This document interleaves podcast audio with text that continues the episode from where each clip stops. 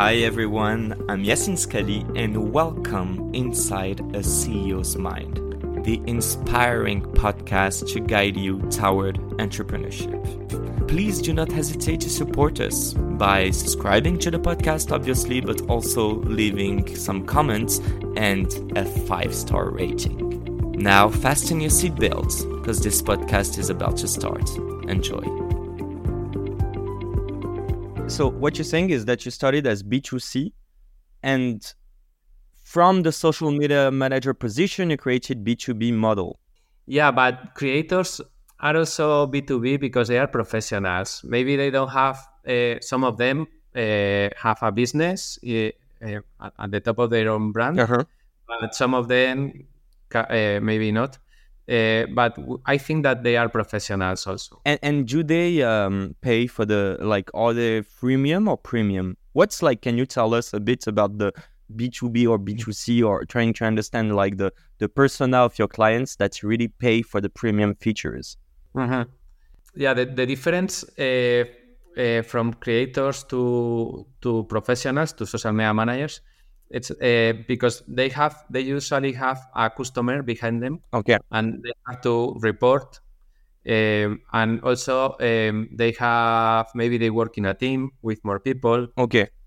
so they need additional users, roles, uh, and um, they have they manage also a lot of accounts, much more accounts than a than a creator. Yeah, you can manage when you say accounts is like several different brands. Also, it's not Yeah, just yeah. the same account on Instagram, LinkedIn, etc.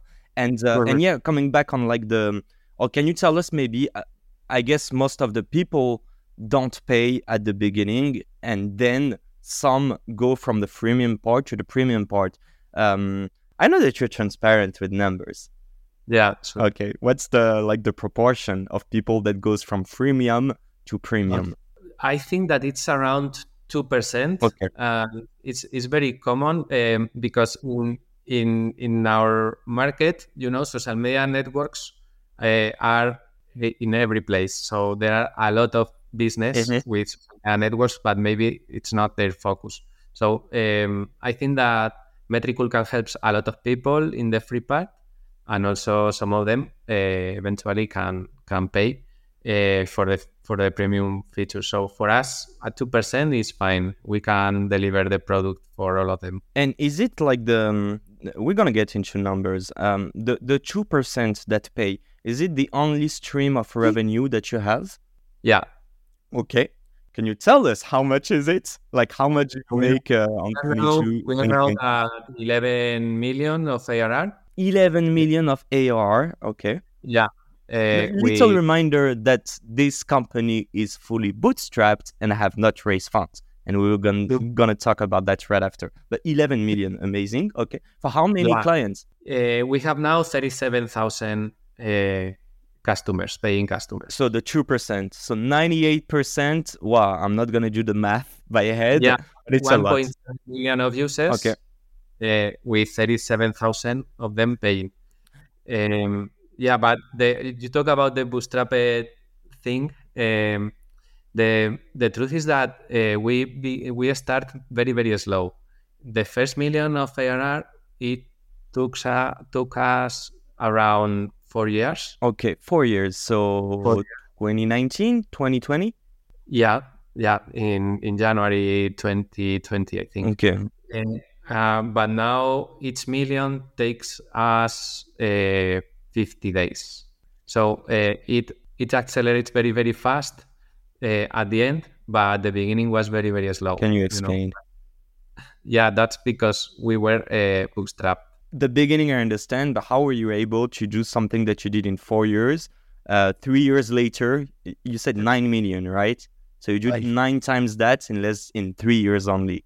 Yeah, yeah, but it's because we have a much more team Okay, so you, The- you invested in the team, etc. now with with the revenue of the of the of the company of our clients. Yeah, yeah, I, uh, obviously. So, um, I mean, that's what bootstraps means. Otherwise, you would raise funds. Um, this money, how many were you in 2020 when you reached the 1 million ARR? And how many are you today? So we understand.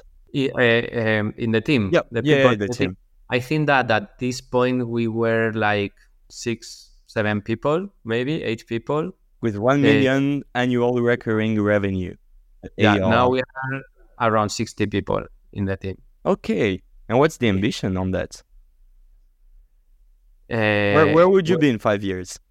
Hmm, I don't really know. The truth is that um, we also, we need people, of course, uh, but we hope not to grow a lot. You know, it's um, uh, people is great. It's the the best part is the people, but also very risky. Manage to manage people is hard. Yeah, of course. So I hope not to have hundreds of people.